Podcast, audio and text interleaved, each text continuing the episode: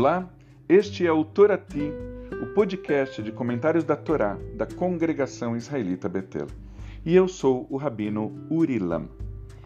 Parashat Kitissá. Deus ordena que Moisés convoque o povo e recolha meio shekel de cada um.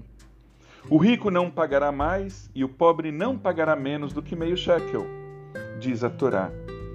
Nesta mesma semana, uma amiga querida, professora de Mussar, tradição que busca difundir e colocar em prática os valores judaicos éticos, me comentou sobre o ato de pertencer como o meio shekel.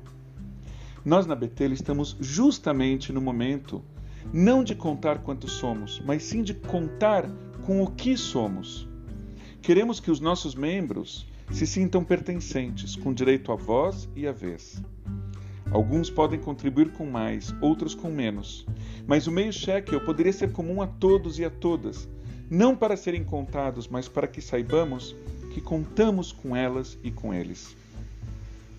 Segundo a Torá, o meio shekel é Kesef Hakipurim, recursos para a expiação, que trazem pureza e senso de coletividade. Cada meio shekel reflete a alma de cada indivíduo. Ninguém é completo por si mesmo, precisa dos meios shekels dos demais. Para sermos relevantes, todo meio shekel é importante, porque meio shekel sozinho vale quase nada. Outro tema: Deus conta a Moisés que dotou o jovem Betzalel com três qualidades de alma: Chokhmah, Tvuná e Dat, sabedoria, capacidade de discernimento e conhecimento, para trabalhar com três materiais: ouro, prata e cobre. Não tem como um estudante de Kabbalah escutar isso e não relacionar as qualidades de alma de Betzalel às energias espirituais de Deus. Chokhmah e Binah, sabedoria e discernimento sintetizadas por Da'at, conhecimento.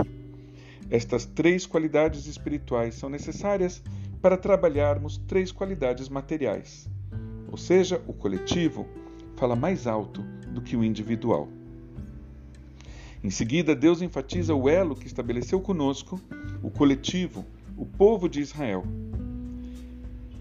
Veshamro bnei Israel et Shabbat, que os israelitas guardem o Shabat para fazerem do Shabat uma aliança perpétua por todas as gerações, entre eu e os descendentes de Israel, nos diz a Torá. O Shabat conecta Deus e a humanidade, formando uma linda união mística de sete 1. Um, a sabedoria. 2. Discernimento. 3. Conhecimento divino, que se unem 4. ao Shabat e pelo Shabat faz o elo com 5. a sabedoria, 6. o discernimento e 7. o conhecimento humanos. Uma menorá de 7 que conecta Deus ao povo de Israel através do Shabat. Foi logo depois deste casamento místico, consagrado pelo Shabat como aliança, que Deus entregou a Moisés no Monte Sinai as duas tábuas do pacto.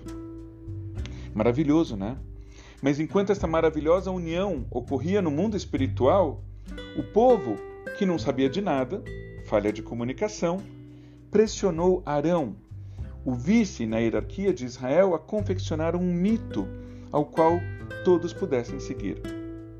Estava dado o caminho para o bezerro de ouro, o ídolo foi fruto da sabedoria humana para esculpir, porém sem discernimento, para entender que um mito não é Deus.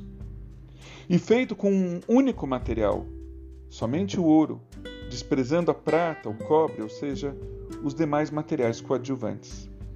O mal estava feito.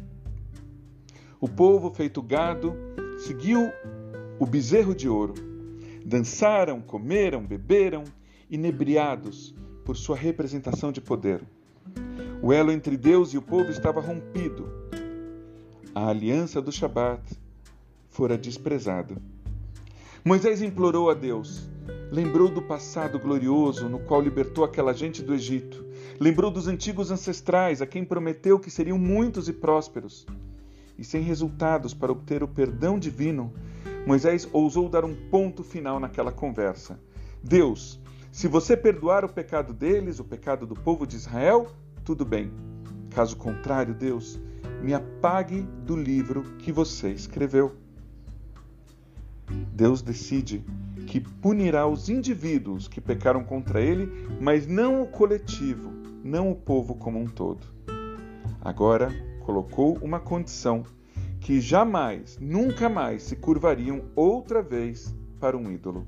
E completou: Coloquem esses mandamentos por escrito, pois é de acordo com estes mandamentos que eu estabeleço um pacto com você e com Israel. Os israelitas olharam para Moisés, que estava radiante.